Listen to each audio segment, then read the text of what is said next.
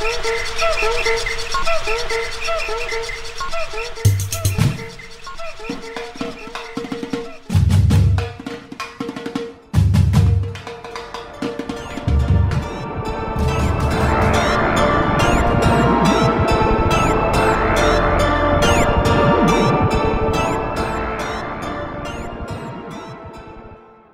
Meu nome é Natália Salazar. E eu sou a Renata Schmidt. E nós somos o podcast Pátria Amada Criminal.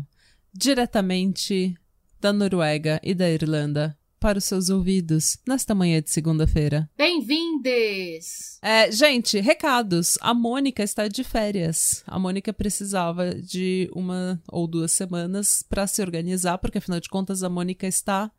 Ela voltou a trabalhar e a Mônica, para quem não sabe, é uma mãe solteira uma trabalhadora brasileira em Noruega. Mulher de garra, mulher de fibra. Mulher de fibra. É uma pessoa que quer ter. É uma mulher moderna, ela tá tentando ter tudo e ela está conseguindo. Mas ela também precisa de férias porque ela também é um ser humano. Então, se, eu se Mônica Renata... fosse, é, se Mônica fosse um personagem de novela, ela seria uma Helena daquelas novelas. Uma Helena, exatamente. Sim. Quem que ia atuar como Mônica? Quem que seria a Helena? Tipo a Mônica Helena. Mônica Helena. Quem que ia ser? Eu acho Nossa. que a, Reg a Regina a Regina Casé. A Regina Nossa. Duarte. a Regina Casé. Foda, Natália. Não, Desculpa, eu acho que... Mônica.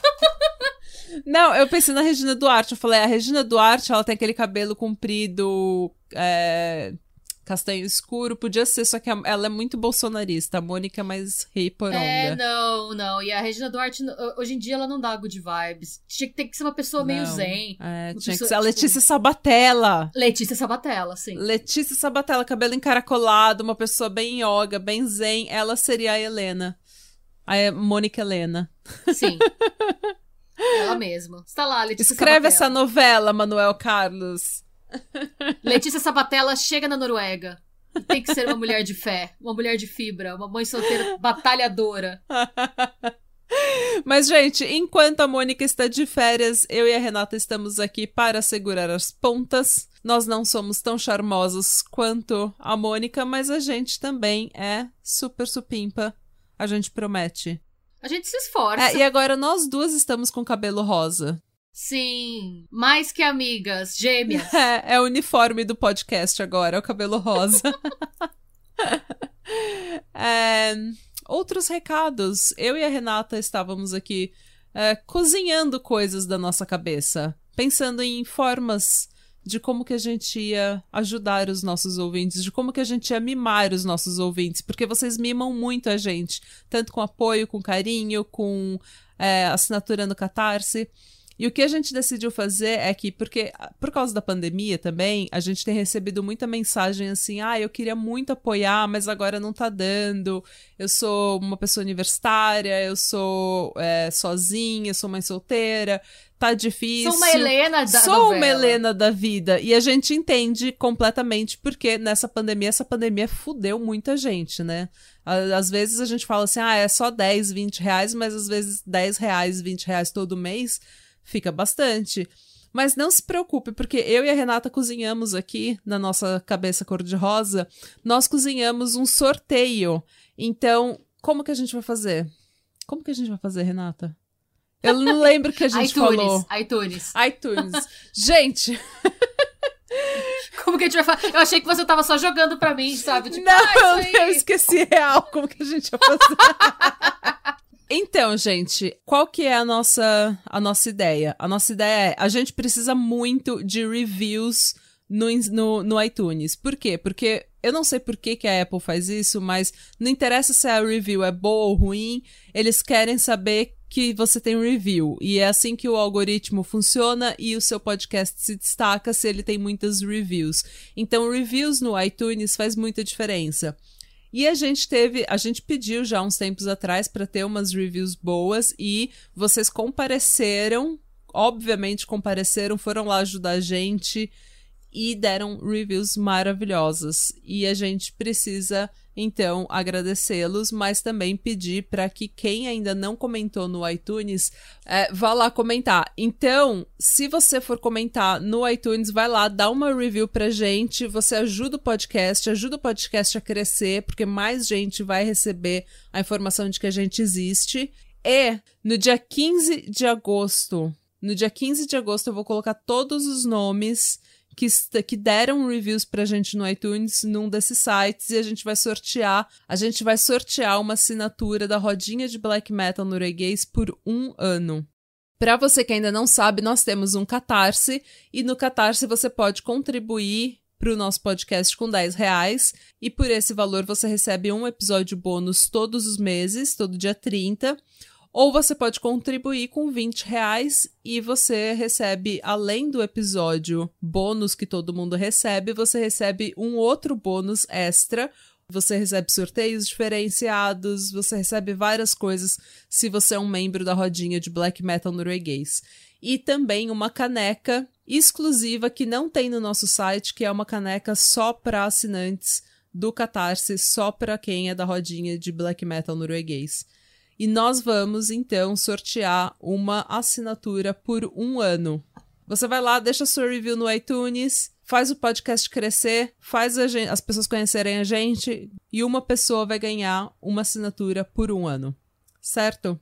E, Natália, eu já fui lá e já participei e já fiz review, já dei review quando nem era sorteio ainda. Eu como que eu faço para participar? Gente, se você já fez isso, já deu o seu review, não precisa dar uma review nova. Você só fala pra gente se o seu. É, só, só fala, só manda no seu, no nosso Instagram, manda qual é o seu usuário, qual que é o número, o, o usuário que tá no iTunes pra gente saber que é você. O que acontece? O iTunes você pode comentar com o nome que você quiser embaixo. É, então é importante que quando vocês forem comentar no iTunes, vocês coloquem a arrobinha de vocês no Instagram. Só pra. Porque às vezes o pessoal comenta no iTunes assim. Ai, é. Podcast maravilhoso, usuário, Dedé Santana. E daí a gente vai falar, quem que é o Dedé Santana? Eu não sei, não, não pode ser o Dedé Dedé, né? Eu acho que ele morreu, inclusive, não? O Dedé morreu? Eu não sei, não. ele tá vivo? Eu não sei. Esperamos que ele esteja vivo. De, de repente é o Dedé Santana ouvindo Patramada Criminal e a gente não sabe, porque a gente achou que ele tinha morrido. Então, como a gente tem. Como vocês têm é, os nomes de usuários, que nem sempre é o nome de vocês, se você tem um, um nome de usuário que chama, sei lá. É, Pussycat Doll 345 1987. Manda pra gente no Instagram dizendo, ó, oh, essa daqui sou eu, tá? E daí você já tá automaticamente participando do sorteio. Que vai ser. Eu acho incrível, assim, como funciona a sua, sua criatividade para nomes em cima da hora. Pussycat Doll. Dedé Santana e Pussycat Dedé Santana Doll. e Pussycat Doll. É quase a fanfic do Faustão com a Selena Gomes, sabe? ok. Não estou julgando, só acho peculiar. Olha, gente, são nove horas da noite aqui. Então é por isso que, inclusive, eu tô suando bêbada. Já deu o horário da naninha. Já deu o horário da naninha. Mas é, é isso, gente. Esses são os recados, então. Sorteio para quem for lá dar um review pra gente no iTunes. E a Mônica volta daqui uma ou duas semanas com a pele boa, cabelo bom. Aquela cara de quem dormiu bastante. Aquela cara de quem descansou, de quem está plena. É isso que a gente quer para o mundo. Conte-me uma história, Schmidt. Conto, conto. Essa é uma história que eu cheguei nela, isso é bizarro, porque ela é uma história brasileira. Eu acho que é o primeiro caso brasileiro que eu conto, Nossa, né? eu acho que sim. É. Eu acho que é o primeiro caso. Mas eu conheci essa história por um podcast gringo. E eu achei isso muito peculiar, porque aí eu ouvi esse caso, eu tava ouvindo aquele podcast que a Mônica recomendou, inclusive, que chama Minds of Madness. The Minds of Madness. Uhum. E eu sempre começo os podcasts do episódio 1 até o final. Uhum. Acho que quase todo mundo faz isso, né? É, e aí, eu, o episódio, se não me engano, número 5, é, eu vi o nome do episódio e era Renata Coelho. Eu falei, gente, esse nome é muito brasileiro. E aí, quando o cara falou Renata Colho, Aí eu pensei, gente, como assim é um caso brasileiro que eu tô ouvindo Colho. por um podcast gringo? É, colho. Eles não, eles não conseguem falar LH, né? Muito não. engraçado. Os norte-americanos. E eu ouvi, tipo, o podcast ele é muito bem feito. Se vocês gostam de podcast em inglês, inclusive, recomendo bastante, ele é bom. Hum, é bem bom. E aí, Ele é bem bom. E eu escutando matérias, eu pensei, gente, como que eu não ouvi falar desse caso, assim, na Podesfera, né? E quando eu fui pesquisar, me chamou muito a atenção de ser um caso tão, assim, eu achei ele bem emblemático, mas ele é pouco conhecido. É, nenhum dos podcasts que eu acompanho do Brasil tinham. Hum. Então, as minhas fontes são o próprio Minds of Madness. Tem um podcast que ele não é muito conhecido no. É, pelo menos, de novo, eu não conhecia, não sei. Mas ele chama Mentes Criminosas. Foi, é o, uni, o único podcast brasileiro que eu achei que fala desse caso. Hum. Eu também usei como fonte o Cidade Alerta. Chique. Corre... Chique, sim. O Correio do Estado, o portal que chama cadaminuto.com, o cbsnews.com e é isso, de fonte, no momento. E tá tudo bem também. E tá tudo bem também. Vamos lá. Olha, primeiro eu vou, eu vou te pedir. Vai parecer um começo um pouco sério, mas acho que para dar para entender o impacto do caso, eu quero que você, Nath, vocês ouvintes, visualizem é o casamento da Renata com o Rogério, que foi assim, o casamento que você espera de uma festa do sonho da família tradicional brasileira em 2010. Hum. Então, assim, tinha convite personalizado com caricatura dos noivos, era todo mundo fazia caricatura em tudo, em caneca. Nossa, é verdade, foi uma Torres, foi uma, um surto Sim. coletivo as caricaturas de noivo. E era super caro.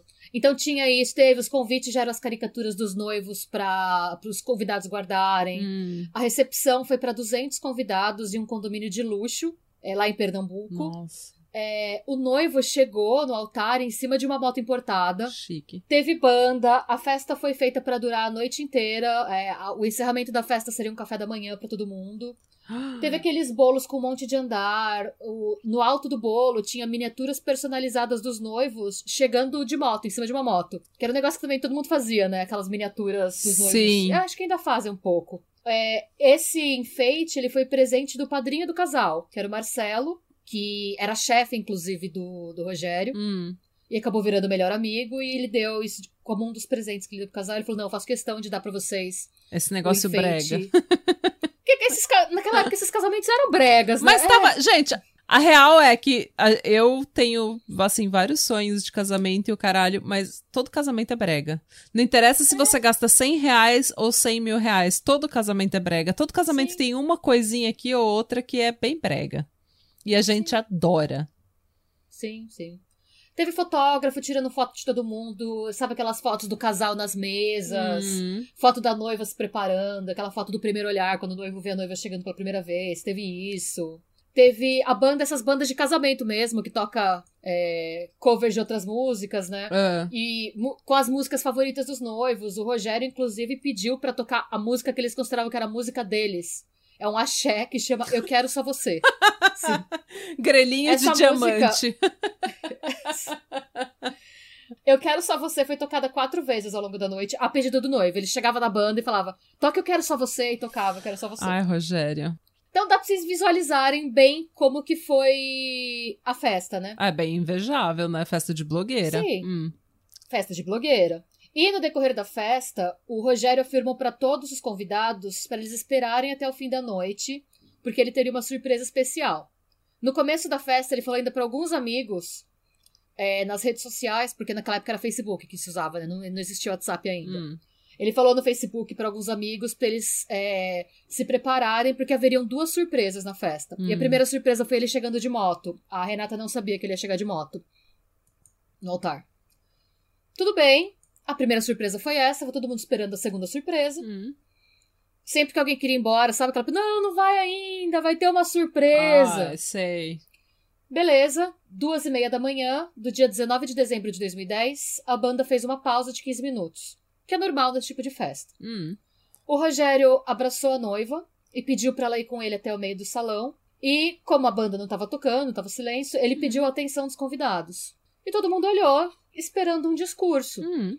E, assim, em meio a esses olhares, né, da família e dos amigos, cheios de amor, de expectativa, de felicidade, sempre tem aquela pessoa que chora, né? Eu. O Rogério, ele...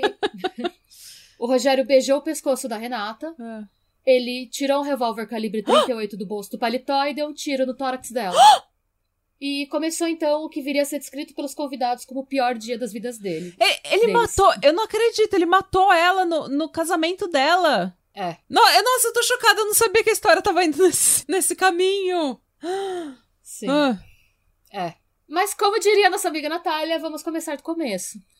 A Renata Coelho e o Rogério Damasceno, eles eram colegas de escola desde os primeiros anos de educação infantil, mas eles só começaram a sair é, 20 anos depois, em 2007. A Renata tinha 22 anos e o Rogério tinha 26. Os dois namoraram por três anos e eles anunciaram o noivado e a data do casamento para o final daquele mesmo ano. Então eles ficaram noivos em janeiro fevereiro e anunciaram o casamento para o dia 18 de dezembro de 2010. É, quando você conversa com os amigos do Rogério, a primeira coisa que você ouve falar dele é que ele era um cara tranquilo. Todo mundo fala: não, não, mas ele era um cara tranquilo. Não, não, mas ele era um cara tranquilo. O que acontece é que você pode parecer uma pessoa tranquila na superfície, mas às vezes você consegue ver algumas rachaduras. É. Não só no relacionamento, mas no caráter da pessoa. Hum. Então, assim, é, o casal, ele- eles eram de classe média alta. Ela era advogada e defensora pública no município de Maragi.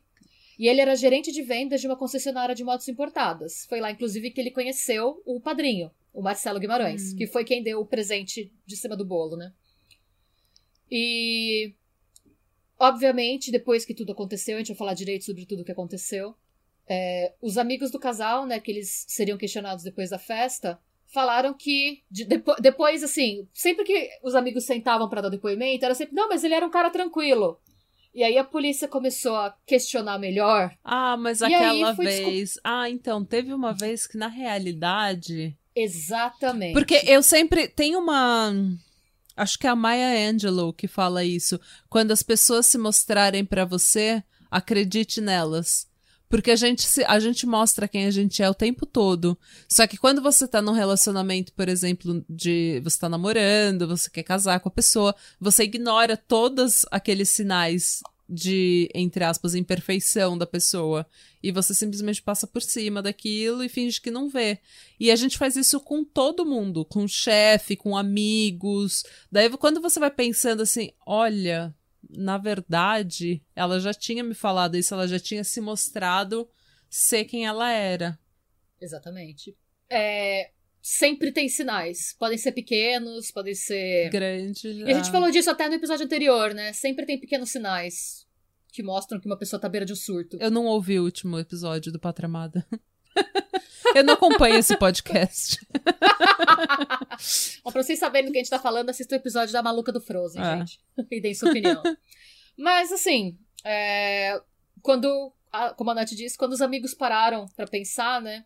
Eles contam que o que chamava atenção no relacionamento é que o Rogério ele tinha surtos inesperados de ciúme. Hum. Então, por exemplo, segundo uma amiga de faculdade da Renata que não quis se identificar, eles chegaram a ficar dois meses separados em 2008 exatamente por conta do mau gênio dele. Nossa Senhora. E é, outra amiga de faculdade que também ninguém quis se identificar depois dessa tour. É claro. Mas um- uma outra amiga ela comentou que a Renata não escondia de ninguém o quão ciumento o Rogério era, até pra prevenir as pessoas.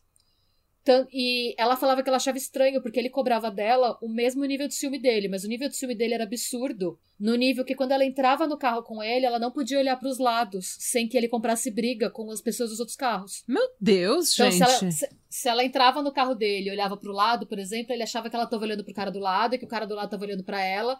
E ele brigava com a pessoa do carro do lado e com ela. Meu Deus. Assim, é, o relacionamento era permeado por isso. E as pessoas que eram próximas do casal falavam que não tinha motivo, não era um ciúme justificado, não era.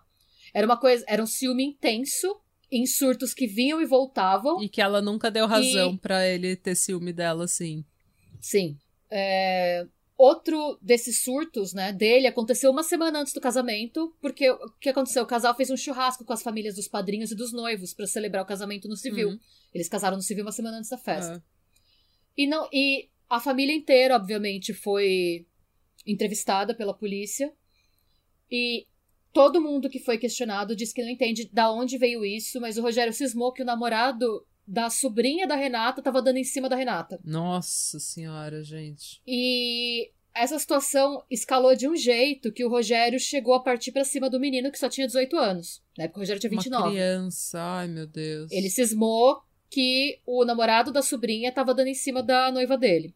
Tanto que foi por conta disso que essa sobrinha, o namorado dela e a irmã da Renata não foram pra festa de casamento. Nossa. O que acabou salvando eles, como a gente vai ver mais pra frente. No dia do casamento, o Rogério, ele escondeu a arma, que na também era uma arma ilegal, então ele não tinha porte de arma. Hum. Porque ele era gerente comercial de uma empresa de moto, gente. Ele não tinha por, que ter arma, arma. Porque andar armado. Ninguém sabia que ele tinha arma. E não sabe se é coincidência ou não, mas ele comprou a arma é, ilegalmente quando ele conheceu a Renata. Quando eles começaram a sair juntos. Três anos antes Ai, do que gente, é. Ele escondeu a arma no Audi A3 do pai dele, do João Bosco, era o nome do pai dele. E o que aconteceu foi que ele escondeu a arma no carro, e porque ele ia entrar de moto. E ele ficou com medo da moto cair, enquanto ele fosse entrar. Da arma cair, uhum. desculpa. Da, enquanto ele estivesse entrando no altar, né? E durante a festa, de novo, todo mundo foi entrevistado. Se vocês quiserem ouvir depois, a gente vai colocar nas redes sociais. Entrevistaram até a galera da banda, para saber se a banda não tinha combinado nada. Gente. E todo mundo fala que.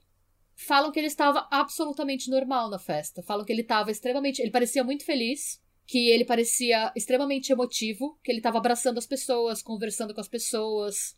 E que a única coisa esquisita que a banda achou foi ele pedir a mesma música quatro vezes. Mas falaram que não era uma coisa absolutamente fora do fora normal. Do que às normal. vezes acontece, às vezes Sim.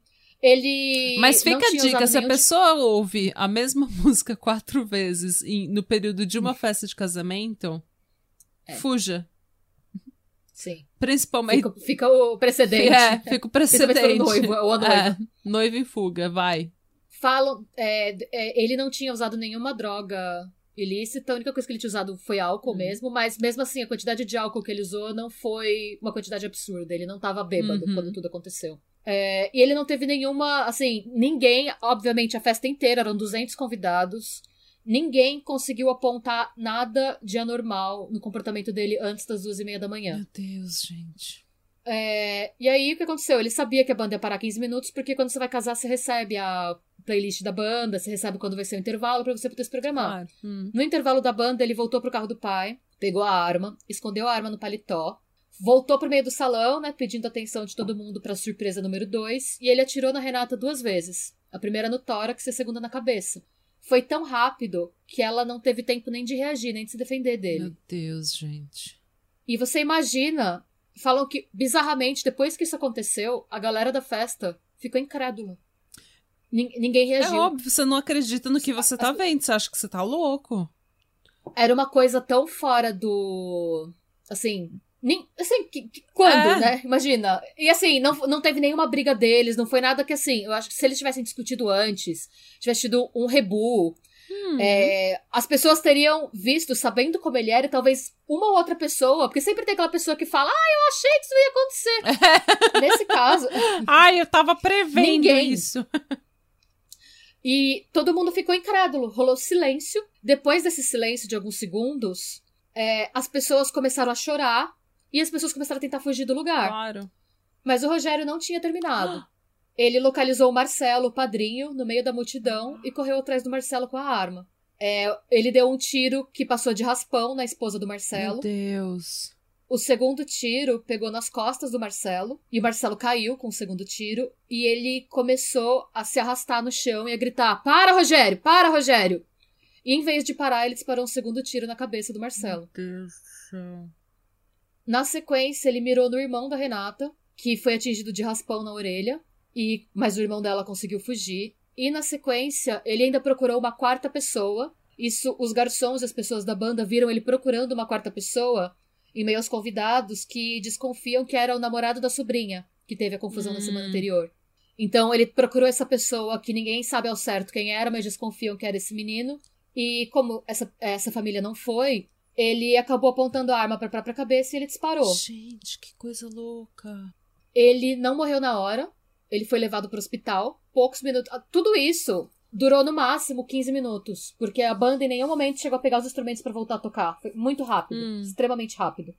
O tempo entre ele ir pro carro do pai, pegar a arma, esconder a arma no paletó, voltar, pedir atenção de todo mundo e matar essas três pessoas, né? Hum e tentar acertar mais tantas outras foi 15 minutos. Meu Deus do céu, gente. E quando a polícia chegou, a arma do crime tinha sumido. Assim, ironicamente, o Rogério não morreu na hora. Ele foi levado para o hospital. Hum. E ele ficou dois dias na UTI. A Renata e o Marcelo morreram instantaneamente. Assim, Instantaneamente. Quando você tem esse padrão, qual que foi o primeiro raciocínio da polícia? Renata e Marcelo estavam tendo um caso. Hum. E ele descobriu. obviamente, eles pegaram os computadores do Marcelo e da Renata. Eles pegaram celular, eles pegaram tudo, Hum. porque a família dela tava em choque, sem se conformar. E eles estavam em busca da arma, que tinha sumido, ninguém sabia onde estava. Gente. Não tinha nada em lugar nenhum que indicasse qualquer relacionamento entre a Renata e Marcelo. Qualquer relacionamento, nem amizade, assim. Não, ele não tinha registro, como ele era. O Rogério era muito ciumento. A Renata e o Marcelo nunca tinham saído sozinhos nem pra tomar um café, mesmo ele sendo o padrinho de casamento dela. Hum. E assim, era um cara casado, era um cara de 40 e poucos anos, bem mais velho que ela, com filhos, que, ao que tudo indica, e assim, esse tipo de coisa, quando, mesmo naquela época, faz 11 anos atrás, faz 11 anos, né? A polícia já tinha como identificar e ver, não tinha nada que indicasse nenhum relacionamento. Eles não tinham relacionamento. Se eles tinham, era o caso mais bem guardado da história, tá? Porque não o tinha é nenhuma evidência, não tinha impossível, nenhuma né? é. É, Então a polícia descartou essa possibilidade. E aí a segunda possibilidade seria de um surto psicótico do Rogério. Porque eles também estavam tentando entender qual que foi o padrão dele de tentar matar o irmão dela. É. Porque não foi. Ele não saiu atirando. Ele, ele nas pessoas. Ele tentou, assim, ele sabia quem ele queria acertar. Hum. É, e dá pra ver que ele chamou todo mundo pra juntar, e que ele olhou quando ele puxou, ele provavelmente viu mais ou menos onde cada um deles estava, né? Uhum. Enfim, o Rogério morreu dois dias depois. Ele teve morte cerebral e desligaram os aparelhos. E dois dias depois, o pai dele, o João Bosco, ele confessou ter escondido a arma do crime e entregou a arma pra polícia. Ah, claro. Na verdade. Eu tinha que- certeza é, que era o- ele. O que o João queria, na verdade, ele era proteger o que restou da reputação do filho e garantir algum tipo de vantagem, vantagem caso ele sobrevivesse pra ser julgado. Ai, seu filho da puta. É bem coisa de homem querendo passar a mão na cabeça do filhinho. Sabe, lidar com as consequências do filhinho. Que reputação! Ele matou três pessoas. Sim. Ele atirou em três pessoas. Que, que reputação que você tá tentando salvar? Ele já é um merda. Sim. Esse caso até hoje é, uma- é um grande ponto de interrogação. Por quê? Eu vou pegar aqui uma fala do delegado João Brito. Ele registrou o flagrante do Departamento de Homicídio e Proteção à Pessoa, né, o DHPP. É, ele diz: Ele chegou e anunciou que todos teriam uma surpresa. O cenário revela um quadro técnico de premeditação. Tanto é que havia uma arma no veículo e ele, em algum momento da festa, passou a portá-la. Ele premeditou de modo calculado para que isso acontecesse posteriormente a ter sido realizado o casamento civil. Não há dúvida. É isso, essa frase, essa declaração ele deu antes de saber que o Rogério tinha buscado a arma no momento do intervalo. Hum. Isso foi logo assim de cara, isso foi antes até da arma aparecer. O a irmã da noiva que não foi pra festa Hum. por conta do escândalo que o Rogério deu, é porque muita gente começou a falar de crime passional, né? Uhum. Não, foi um crime passional. E o que ela responde é: não teve nada de passional. Minha irmã era uma pessoa maravilhosa que amava e queria ser amada. Ele estava feliz, ela estava feliz, a festa estava linda. A família dele adorava ela e está sem entender nada. Ele se revelou um sociopata que enganou a família inteira. Matou o melhor amigo dele, o chefe que estava lá com a esposa e foi o padrinho do casamento. Hum. É, hoje, a teoria mais aceita, principalmente depois que o João Bosco entregou a arma e contou o que aconteceu, é que ele tinha. Sabe. É, é meio bizarro falar isso. Sabe Dom Casmurro, o livro que você tem que ler pra escola? Sei. Que tem a história do Bentinho, que é uma pessoa que criou coisas na cabeça dela que a mulher tava tendo um caso. Uhum. Em algum momento, que a gente não sabe qual foi da festa, o Rogério cismou que a Renata estava tendo um caso com várias pessoas diferentes. Então ele cismou que ela estava tendo um caso com o Marcelo, cismou que ela estava tendo um caso com. Ele tinha alguma, assim, alguma patologia que ele achava que qualquer homem que dirigisse a palavra a ela estava tendo um caso com ela. Mas se ele já tava com a arma no áudio do pai dele, isso foi extremamente premeditado. Sim, sim. Então ele já É, sabia o que... que- ele queria fazer. Mas eu fico imaginando se talvez isso tudo não começou lá naquele churrasco em que ele deu um eu acho, eu surto. concordo. Porque assim, se você pensar que, por mais que você seja uma pessoa extremamente, entre aspas, bem comportada, e que seu namorado ou seu marido extremamente ciumento não tenha nenhum motivo pra desconfiar de você, se ele é uma pessoa extremamente ciumenta, extremamente possessiva, ele vai criar cenários na cabeça dele com absolutamente tudo. Que é o que a gente vê com o Rogério. E daí chega no dia do seu casamento, ou nas festas de preparação do seu casamento, e você tem um padrinho que vai estar lá no altar junto com vocês e o caralho a quatro. todo mundo, quando você vai casar, vai vir te abraçar, vai vir falar com você, vai te cumprimentar, vai falar, ai, parabéns, ai, que legal que você tá casando, ai, que. Entendeu? Ai, vocês são feitos um pro outro. Todo mundo vai querer falar com você e vai querer te, te abraçar e te cumprimentar e sorrir. Então, eu fico imaginando na, na cabeça dele, fervendo com ciúme, fervendo com paranoia, ele simplesmente vendo todos esses homens da família. Porque os noivos recebem atenção, é, né? Os dois, os dois, os dois recebem. recebem. Mas a noiva mais. É, mas, e daí ela, todos esses homens, às vezes casados e que não estavam nem aí para ela, mas que foram lá e falaram: ai, que bom que vocês estão casando. Daí ele vê o homem sorrindo para ela, ela sorri de volta, dá um abraço. Dá um abraço conversa, fica aqueles cinco minutos pra lá e pra cá. E é o suficiente para ele criar. Se você é uma pessoa paranoica, é... é, o suficiente para você Sim. criar mil e um cenários. Sim, às vezes até o fato do Marcelo ter, querer, ter dado o presente de o enfeite em cima do bolo. Sim. Ele deve ter pensado que, é, que não era um presente para eles, era um presente para ela, é. sabe? É, e é, infelizmente essa a gente só pode especular. A gente não sabe de fato o que aconteceu, a teoria do advogado, porque o, o advogado da, da família, né? Hum. Ele deu uma. Da família da Renata ele deu uma declaração, e a declaração do advogado é. O nome do advogado é Isbelo Oliveira. Se alguém quiser, não sei. Nossa. É que alguém precisa de um advogado aí, né? Ele disse: é, ele era uma pessoa bastante ciumenta, não tinha uma pessoa em si que oferecesse motivo. Mas quando ele focava em alguém, ele tinha esse problema. O motivo do crime deve ter sido esse. É... Ai, gente.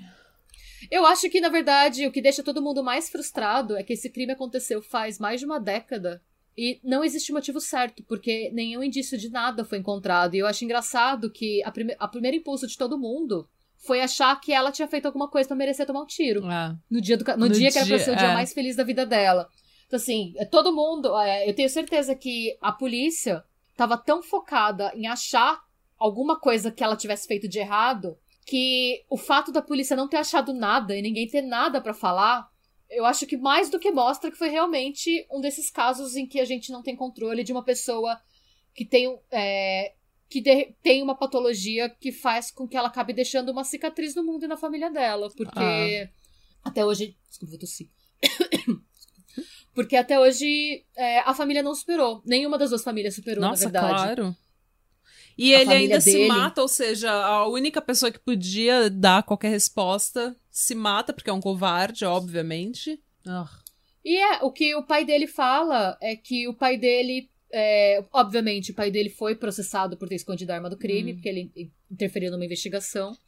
Mas o pai dele comenta que ele passa até hoje não teve uma noite de sono que não foi interrompida por ele tentando entender e ele tentando revisitar todos os momentos, todos os 29 anos de vida do filho dele, tentando entender se teve algum momento que o filho dele deu algum sinal e que ele poderia ter feito alguma coisa para impedir o que aconteceu. Ai, gente, que tristeza. Porque não e sim, a moral da história é que assim, a gente a gente não sabe que assim, tem Obviamente, se a Renata soubesse que o dia mais especial da vida dela acabaria, seria o último dia da vida dela, ah e que a morte para ela viria pela pessoa que ela Amava, seria a pessoa que ela é. deveria contar, amar e contar mais no mundo, ela não teria casado, gente. Porque assim, o até o masoquismo tem limite, sabe? Hum. É, dizem que ele, por mais que ele fosse ciumento, ele nunca foi violento fisicamente com ela. Então, assim, sempre o foco da violência dele eram os outros. Nossa, muito é... estranho esse caso. É, então, tem tudo para ser um crime passional, mas o fato dele ter escondido a arma antes e tal, mostra que foi premeditado. Teve premeditação. Não foi, assim, teve premeditação. Ah, isso sem Então, dúvida. assim, esse é um daqueles casos que a gente nunca vai saber com 100% de certeza o que aconteceu. Inclusive, se vocês tiverem alguma opinião, é, queremos saber, porque. Inclusive, se alguém morou lá perto e ouviu alguma coisa desse caso, eu pesquisei é. bastante, assim, eu, todas as informações que eu achei foram as mesmas. Hum. É, se alguém souber de alguma coisa que eu não falei, que eu não citei. Sim, quiser... manda pra gente. Mandem as teorias de vocês também. Comentem sempre no post. Peraí, que agora eu vou rotar. Mandem as teorias de vocês e comentem sempre as teorias de vocês nos posts, porque daí todo mundo pode ler, né? E a gente aquece o, o Instagram e aquece o debate também. É, é um desses casos que a gente fica intrigado, a gente não sabe direito o que, por quê, como, onde, quando, por quê, mas. Nossa, não tem, é, é passadíssima. Sim, infelizmente as famílias vão ficar com essa interrogação e com essa marca na vida delas para sempre. E eu, esse, esse, caso, ele chamou muita atenção na mídia internacional, porque são pouquíssimos os casos no mundo de maridos que matam a esposa no dia do casamento, ou de noivos que matam as noivas no dia do casamento, hum. porque casamento, ao contrário, por exemplo, de Natal, que normalmente muita gente surta no Natal, né? é, normalmente o casamento é tido como uma ocasião que é o extremo oposto do Natal. O Natal é meio que aquela, aquela ocasião que psicologicamente você fica sentindo que falta na sua vida. Hum. O casamento, por outro lado, ele tem uma pegada de esperança, ele tem uma pegada de assim, olha, essas duas pessoas se encontraram, essas duas pessoas vão fazer uma vida juntas. Então, o índice de. Normalmente, crimes envolvendo casamento são. Tipo, alguém entra para assaltar o casamento, alguém que não conhece os noivos, alguém que não uhum. conhece a família. É muito incomum no mundo existirem casos de noivos que não só matam a noiva no dia do casamento, como matam padrinhos, outras pessoas. Então, esse caso chocou o mundo inteiro. Mais ainda porque não tinha Solução, um motivo claro. Né? Não foi assim, noivo descobriu que noiva traía ele sei lá, e se prostituía para comer X-Bacon. Que, quero dizer que assim, não é um caso. Mesmo que ela fizesse isso, nada justifica ele matar ela. Mas, isso assim, não é um negócio do João Kleber se prostituir pra é. comer Ela conta isso pro marido. É. E, ela não foi assassinada pelo marido. Exatamente. Mesmo se prostituindo pra comer. Pra comer Mas assim, tô dizendo que. Não tô dizendo que justifique é, você assassinar alguém se a pessoa fizer isso, mas assim, eu acho que quando a gente tem uma causa e uma consequência, hum. a gente fica menos inquieto do que num caso em que tem uma consequência sem nenhuma causa aparente, uma coisa aleatória, bizarra. É, eu, eu acho que foi mesmo um negócio, assim, síndrome de Dom Casmurro, síndrome de Bentinho mesmo.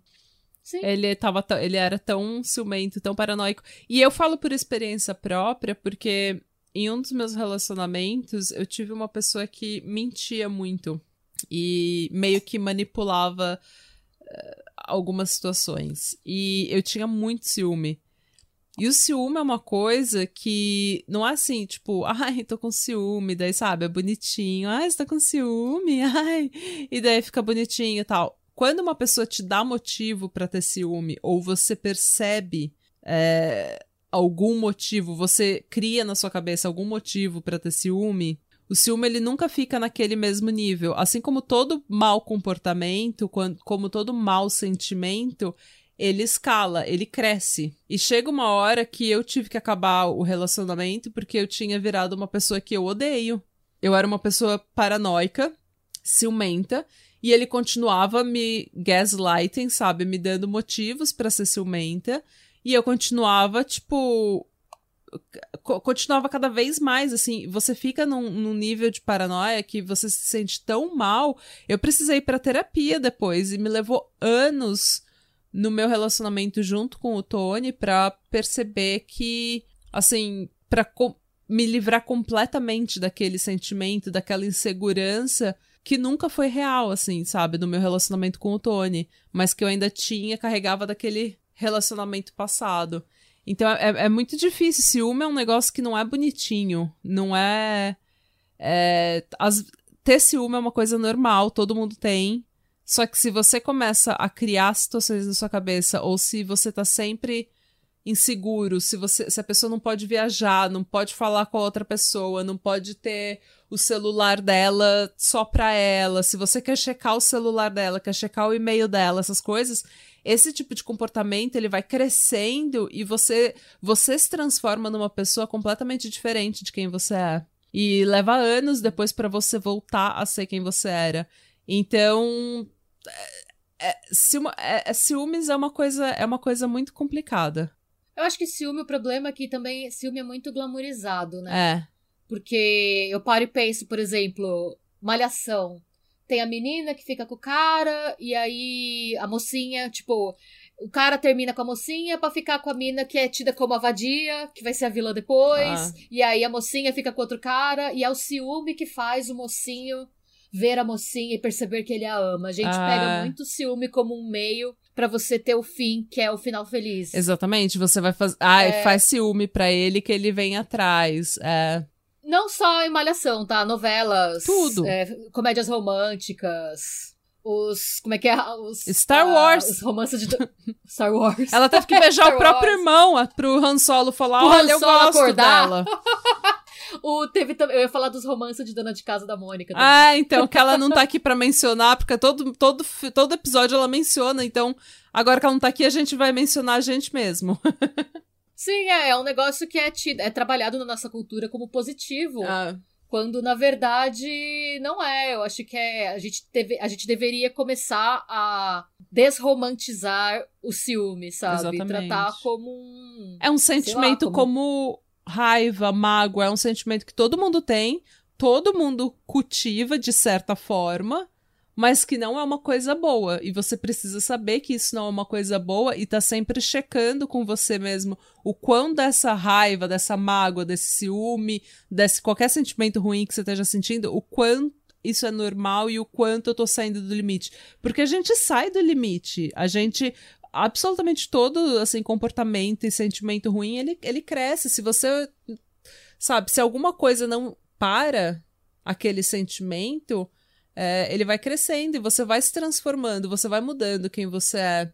E eu também, é, por experiência própria, como eu falei, é, tenham cuidado com pessoas que são muito ciumentas ou pessoas que gostam de ver vocês ciumentas. Porque tem gente que adora que tenham ciúme dela. É, porque a pessoa normalmente tem autoestima baixa, ela precisa disso pra se sentir valorizada. Exatamente. E então foi muito do que aconteceu comigo, tinha muito gaslighting, sabe? Tipo, você, não, não tem porquê você ter ciúme de mim, eu te amo, você é a mulher da minha vida. E daí, mas eu vou falar com outras meninas e fazer você se, se, se sentir extremamente desconfortável. Então, tem esse, tem gente que tem gente que manipula a situação para que você sinta ciúme e daí você vai caindo nessa e você muda quem você é. Então, é, pensem no ciúme, gente. Pensem no que vocês estão fazendo. Eu vou, é, eu vou citar Mufasa. Lembre-se de quem você é. Lembre-se de quem você é. e se você tá virando uma pessoa que você não é por conta de uma relação que você acredita que é para ser. Ai, gente, olha. Repense. Gente, não existe nada é. melhor no mundo do que você se transformar. Você ter se transformado numa outra pessoa, sabe? Ter perdido, assim, se perdido de quem você é. E daí você termina e você volta a ser você. Aos poucos, sabe? Você volta a ser quem você é. É. Dicas, dicas, façam dicas isso. Dicas das tias. Terminem seu relacionamento hoje. Peço o divórcio hoje. Ai, gente. Dicas das tias. Ah. Seja, é, seja bom. Esse, pai. É, esse episódio é patrocinado por. Pelo Tinder. Advoga é, pelo Tinder. e pelo Advogados da Vara Familiar. Pátria Amada Criminal. É o nosso. E pelo rap, e por todos os aplicativos de relacionamento. Não, gente, mas sério, pensem no ciúme, porque ciúme a gente vê todo dia, né? Ciúme mata. Então, não há algo para romantizar. Nem quem tem, nem quem sofre o ciúme, né? Sim. É, e acho que a gente tem que falar mais sobre isso. Eu acho um absurdo esse caso não ser mais discutido. Nossa, eu nunca tinha ouvido falar nesse caso, eu tô chocada. Eu achei que ele ia fazer alguma, tipo, sabe, quando é, você falou, ah, ele trouxe ela pro meio, eu falei, ai, pronto, ele vai fazer aqueles carro de telemensagem, aquelas coisas bem brega, sabe? Vai começar Mas, assim, um slide. Todo, Todo mundo pensou isso na festa. Ah. Todo mundo achou que fosse alguma coisa assim, que ele fosse, sei lá, dar uma moto pra ela, combinando com a moto dele, que ele trabalhava numa concessionária. Por exemplo. Que ele tinha, né? Hum. A moto que ele entrou era da loja dele, lá, a loja que ele trabalhava. Então acharam que ele ia dar um presente absurdo, que ele ia anunciar, sei lá, que eles estavam grávidos. Ah. Todo mundo imaginava alguma coisa, assim, tipo, feliz, sabe? Qualquer, todo mundo imaginava basicamente qualquer coisa, menos o que aconteceu. Nossa, gente, eu tô chocada com isso. E eu fico imaginando, ai, gente, os pais dessas pessoas. Ai, olha. É, é. Sim, é, é, o tipo de situação que, assim, os, todos os sobreviventes vão ficar marcados para sempre, porque a família do noivo foi o que a irmã, a irmã da, da Renata falou. A família dele tá sem entender nada. A família dele ficou tipo. Amado. É. é a família dela, obviamente, ficou destroçada. Uhum. Ah, outra coisa que é importante falar, que eu não comentei, é que não tem nenhum registro dele de nenhum problema mental, assim, nenhum problema, nenhuma doença mental que tenha precisado de acompanhamento, de terapia ou de medicação. Hum. Então, assim, não, tem, não tinha nenhum histórico que indicasse. Que isso podia acontecer. Não teve nenhuma, por exemplo, ex-namorada que chegou e falou ele era violento comigo, ou que ele surtava assim, ou que ele bateu em alguém por minha causa, nada. Nossa, gente, é muito estranho. Sim. Eu tô pensando aqui é. em outras coisas que eu normalmente falo. Nossa, mas ele jamais faria isso porque não é do caráter dele. E daí agora eu tô pensando, eu tô reformulando toda a minha forma de pensar aqui. Pensando Sim, em todas é, as ninguém- vezes que eu falei, gente, mas não é possível isso acontecer. Imagina, ele não é assim. não tem, é. não tem cabimento. E daí você surta e faz um negócio desse. Não, é bizarro. Assim, não tem. É um mistério sem solução, É, sabe? Mas é aquilo, gente. É, seguindo ao que eu acredito, é, foi dito pela Maya Angelou. Quando alguém se mostrar pra você, acredite no que ela tá mostrando. Acredite quando as pessoas. Porque as pessoas te contam direitinho quem elas são. Se você prestar atenção, se você ouvir mais do que você fala, o que nunca foi meu caso, nunca consegui fazer isso. Mas se você fizer isso, você vai conseguir. As pessoas sempre te dizem o que elas querem e quem elas são de verdade. E é isso. Por exemplo, isso, né? nós somos o Patramada Criminal. É isso que a gente mostra pra vocês. É. e vocês sabem disso, porque você clicou nesse episódio onde tá escrito Patramada Criminal. E é isso, gente. E vai dormir com essa, né? Começa a sua semana com essa, parceiro. Começa a sua semana com essa. Segura essa bucha e vai. Conte pra nós todas as suas teorias, conte pra gente casos de ciúme, conta pra gente coisas loucas que você já fez por ciúme. É, vamos normalizar dizer que a gente também ficou louca um dia. A gente faz merda. gente O faz importante é Saber que a gente fez merda É, consertar. Todo mundo faz exatamente. merda. Todo mundo faz merda. E a gente tem um recado que a gente espera que você que a gente espera que vocês gostem. É para todos os assinantes do Catarse normalmente tem episódio bônus todo dia 30 e a rodinha de black metal norueguês também recebe bonuses, como a gente falou no início deste episódio. A gente então vai sortear uma assinatura para rodinha de black metal norueguês no dia 15 de agosto e em breve nós teremos um, entre aspas, show ao vivo, mas online, para todos os membros da rodinha de black metal norueguês. Ao invés. Ei! Ei! Ao invés de vocês receberem um bônus, um episódio bônus no mês de agosto, o que a gente vai fazer é, a gente vai combinar um dia e vai mandar para o seu e-mail um convite com, a- é, com o link da reunião do Google Meet.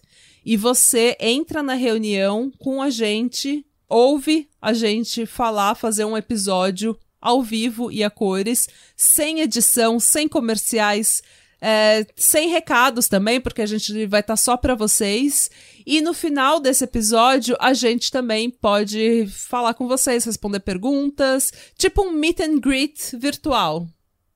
Sim. O que, que vocês acham, gente? É um bom bônus. Vai ser um freestyle. Vai ser assim, um total bônus. freestyle. Pode ser que dê Vai ser um muita freestyle. merda e dê tudo errado. Mas a gente vai tentar. E se a gente conseguir, todos os membros da rodinha de black metal norueguês estão convidados e a gente espera que vocês consigam encontrar a gente. Provavelmente vai ser num sábado à noite, alguma coisa assim, que todo mundo esteja em casa. Tá bom? Vamos ficar acordados até tarde, por conta de vocês. Exato. Mais informações serão enviadas para o e-mail de vocês, então fiquem ligados, porque a gente vai fazer isso acontecer. E Radebra, Slan, sejam bons. sem conhecimento. E não se prostituam para o X-Bacon.